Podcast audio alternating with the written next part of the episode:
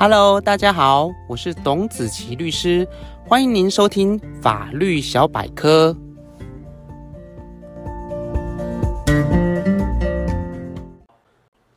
Hello，大家好，我是董律。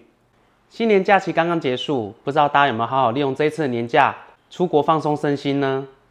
就在这次的春节假期，有民众参加年代旅行社的越南富国岛五天四夜的行程，大年初一出发。原本应该是蓝天白云，加上五星级饭店的豪华行程，没想到在第三天就发生团员被丢包的事件。不但没地方住，没车子来接，想吃东西还得自己付钱，想继续行程就得再刷卡七百二十美元。受了一肚子气的团员虽然已经陆续返国，但整个感觉就像是被诈欺。原本以海岛第一品牌为宣传的年代旅游，现在也被网友酸为丢包第一品牌。我们身为一个客观的频道，当然也应该来听听旅行社的说法。针对被丢包事件，年代旅行社总经理出面回应：这次的行程原本跟越南的旅行社讲好，是在二月底付款，没想到却会发生这种事情。另外，年代旅游也发出书面声明表示：第一个丢包原因是因为越南地接反悔讲好的二月二十六号结团款协议，客人被丢包就是因为地接放团；第二个是因为客人反映餐食问题。经过年代向地接反映，引起地接的不满，改口不照协议，要现收团款。第三个是地接要求旅客现场刷卡才愿意出团，不刷卡不付钱的就立即放团丢包客人。接下来的四到七点就是强调，年代旅游收到消息之后非常的积极处理，然后还被地接 Winner 旅行社逼加价一百二十万元，所以年代旅游也是受害者。会全权负责善后，将会主动提告越南旅行社，请求外交部以及越南办事处共同讨回旅客权益。巴拉巴拉巴拉。看完年代的声明，虽然看得出来年代是很努力想要表达丢包事件的起因是因为越南地接的问题，然后自己也是受害者等等，但是整个声明内容只能够用提油救火、自取灭亡来形容。为什么这样说？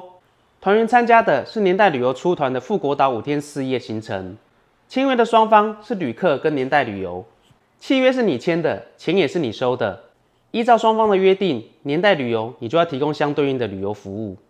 而如果你要讲到越南地界的问题，根据民法两百二十四条，越南地界旅行社在法律上是你年代旅游的代理人、使用人。如果地接旅行社摆烂或是丢包旅客，年代旅游你都要负同一责任。而这条规定在交通部颁布的国外旅游定型化契约一样可以看得到。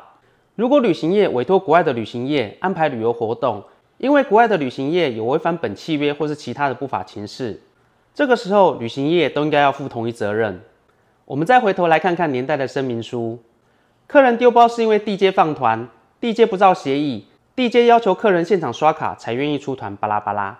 你讲那么多地接问题，关旅客什么事？依据法律跟定型化契约，地接的问题不就通通都是你年代的问题？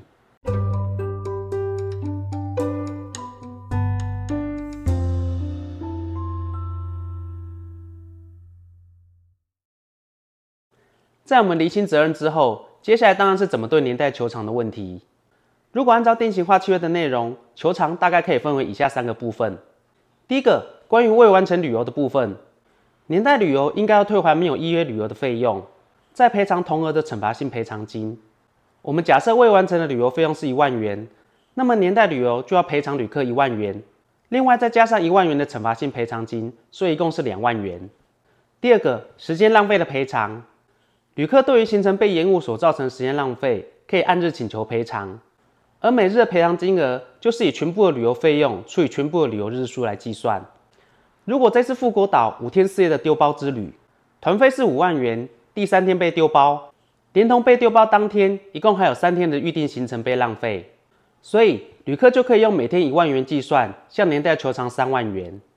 第三个，被丢包的损害。定型化契约对于旅客被丢包也有特别的规定。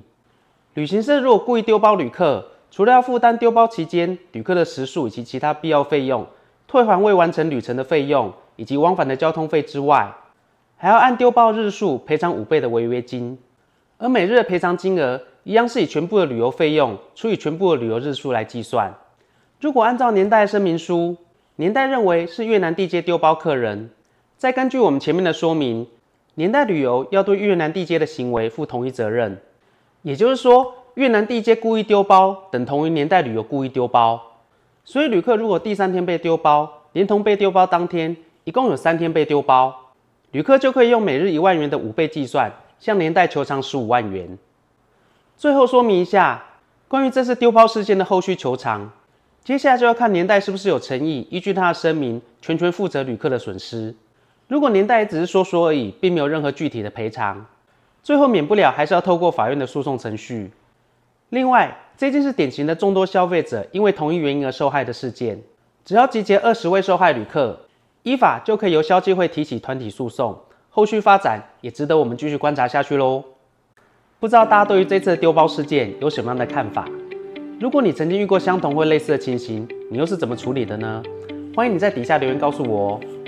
如果你想要了解更多的法律常识以及议题，请订阅我们的频道。如果你喜欢今天的节目，也别忘了分享给你的家人及朋友。那我们就下次见喽，拜拜。